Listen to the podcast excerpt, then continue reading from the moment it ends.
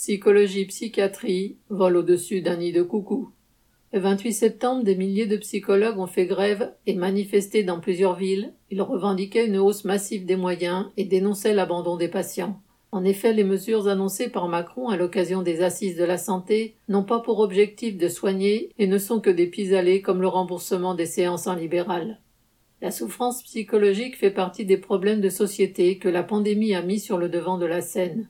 La consommation d'anxiolytiques et d'hypnotiques s'est fortement accrue en France depuis mars 2020. Cela met encore plus en lumière, s'il le fallait, le démantèlement progressif du système de soins qui permettait dans le passé aux patients d'être suivis dans des établissements publics, gratuits, accessibles à tous, hôpitaux psychiatriques, centres médicaux psychologiques, CMP, centres thérapeutiques pour jeunes, etc.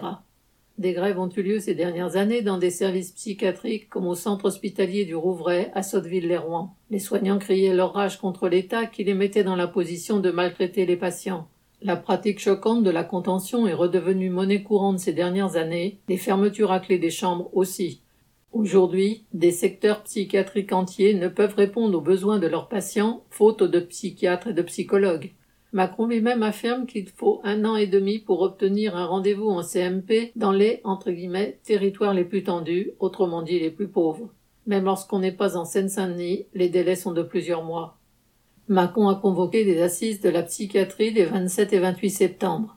Parmi les mesures qui ont été annoncées, il y a la création de 800 postes dans les CMP, qui est vécue comme une provocation par une partie des soignants, tant elle est en deçà des besoins.